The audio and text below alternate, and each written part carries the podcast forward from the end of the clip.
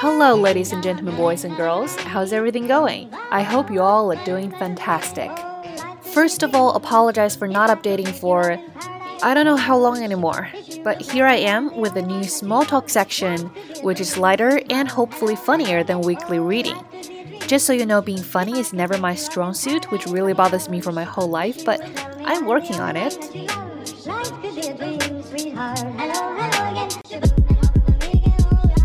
Anyways, back to our topic for this talk. So, Gaokao has just ended last week. Everybody has been talking about it, discussing the questions, and also waiting to see who will be the top scorers in each province. You see, unlike other examinations, Gaokao is not something that we experience and then throw it in our memory chip collecting dust. Because no matter how old you are, whether you've taken it or not, or not yet, you are sure to feel its existence at this time of year. So I was thinking the other day that if a foreigner asked me what is Gaokao, I could always respond it is our college entrance examination. Period. Of course this is a correct answer, but I just don't think it is enough to carry the weight of it. Cuz chances are people who are not familiar with our culture would be like, "Okay, it is an examination. No biggie." Which as we all know is not really what it looks like in reality because man, Gaokao is far more than just an examination. It has such profound impact to me and you, to our families, and to China as a whole. I'm guessing I'm not alone on this. Sometimes I feel like I should do better at explaining concepts that are familiar to us but alien to people from another background, especially people who are genuinely interested to know. And if you, my dear listeners, also find that this is something worth exploring, if you'd like to learn how to explain some interesting concepts in English, then welcome aboard. Let's start with using English to explain what is Gaokao and what are the fun facts about it.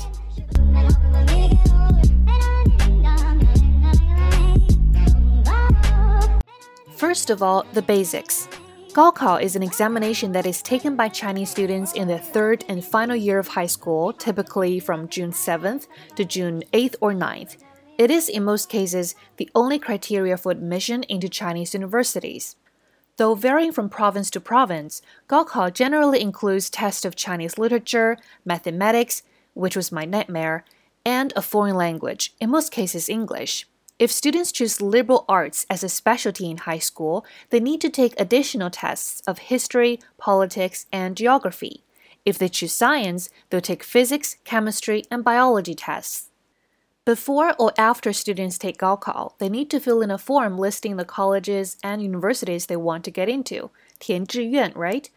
Every major of every college will have a minimum intake score, which varies by province and if students meet that requirement, they can be admitted. Otherwise, they will be rejected and passed on to another nominated school to see if the score meets their requirements. If a student does not meet the requirements of any school, he or she then loses the chance of getting into college for the upcoming academic year. But it's worth mentioning that Gaokao has no official age limit.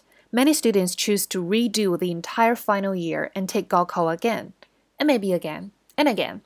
There are people that makes the news when they take Gaokao for 20 times just to get into an ideal university.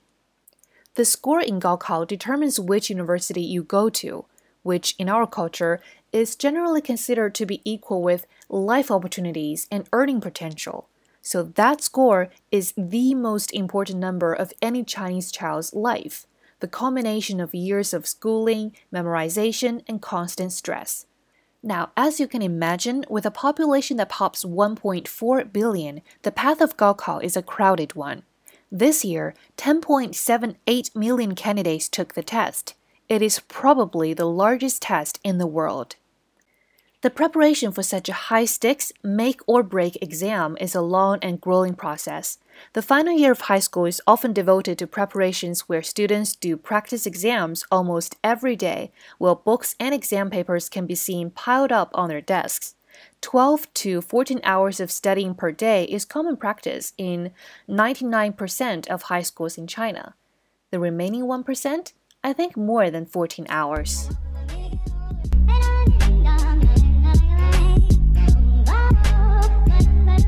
Now we've got the basics sorted.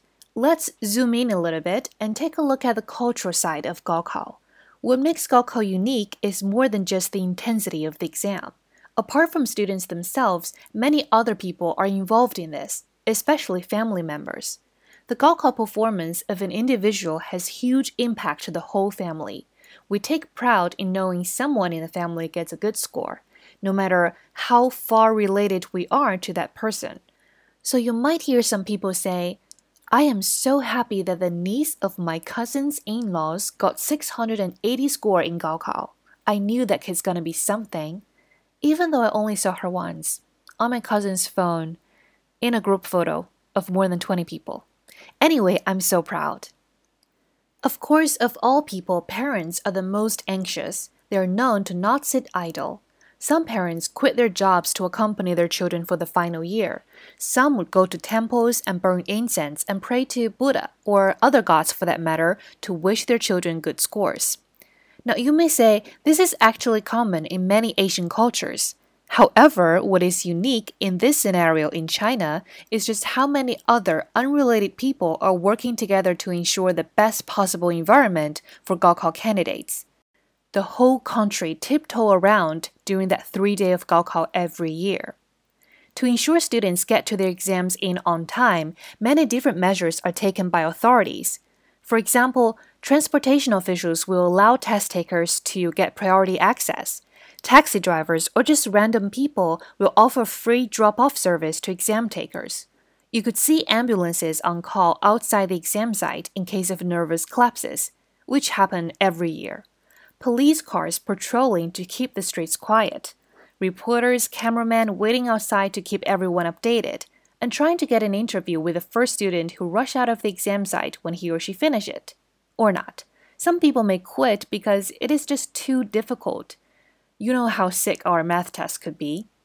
Radio talk show hosts and a lot of social media platforms would discuss the questions of Gaokao in painstaking detail and when the results come out one or two months later, the top scorers are always celebrated nationally. I was actually trying to think of an analogy of a similar phenomenon, you know, just to put it into perspective. But I failed. If you guys know anything in other cultures that is comparable to this, let me know.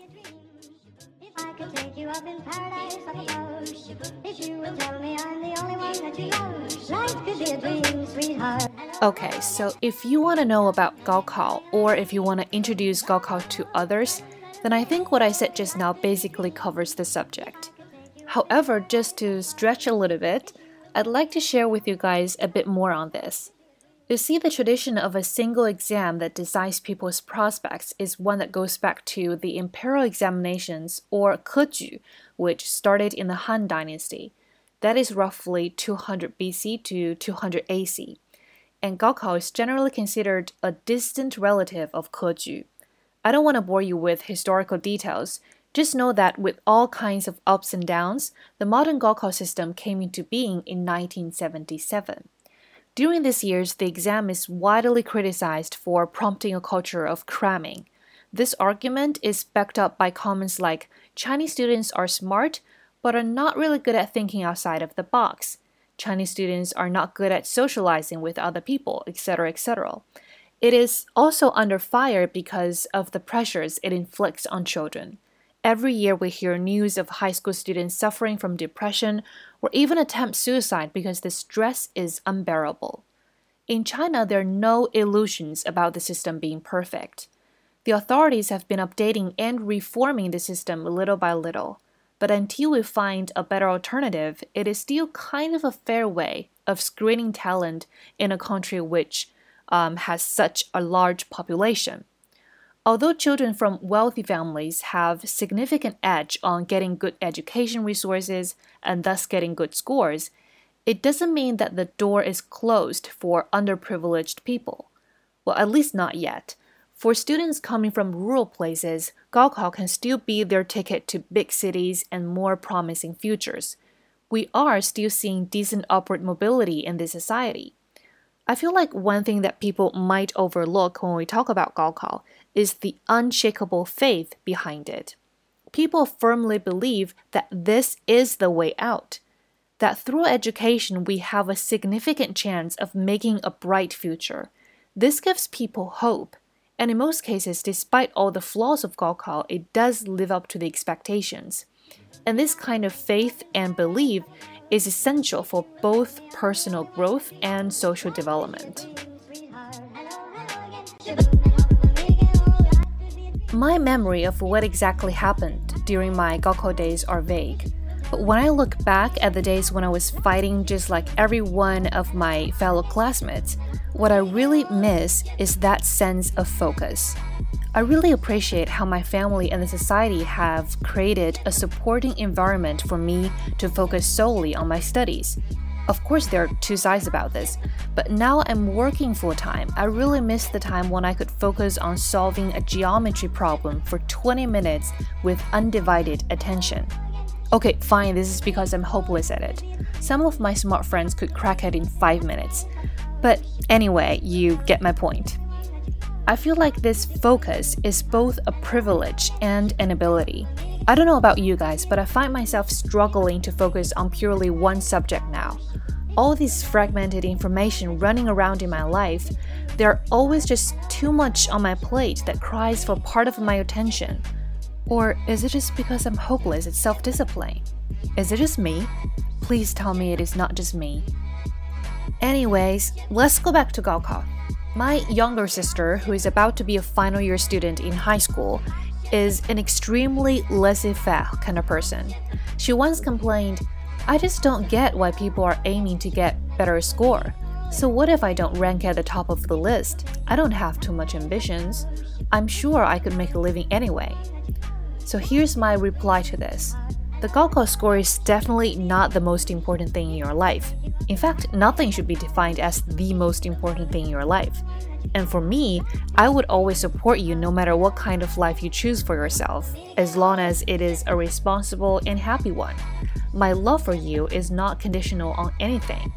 However, apart from all those practical benefits of a good Gaokao score, like going to a prestigious university, better chance of exploring the world, and better job opportunities, what I'd hate most for you to miss is the experience of fighting for something wholeheartedly, the experience of sparing no efforts to achieve a goal.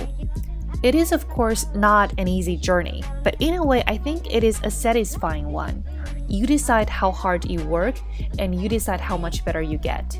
Your progress is almost directly proportional to what you put in. And don't take that for granted, because one brutal truth I learned about adult life is things are not easily controllable anymore. I could work towards something as hard as I used to as a student, but it is much harder to see satisfying result anymore because there are just too many variables, too many people involved, too many cooks in the kitchen. So, for at least once in your life, I hope you could value this opportunity and fight for something that you want in a relatively level playing field with your peers. Value this period of time when the whole world is encouraging you to get out of your comfort zone. And you know what?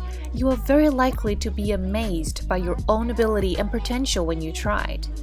And that, my dear sister and dear friends, if you know what I'm talking about, feels damn good. Okay, that's it for today. Thank you guys so much for listening. See you next time.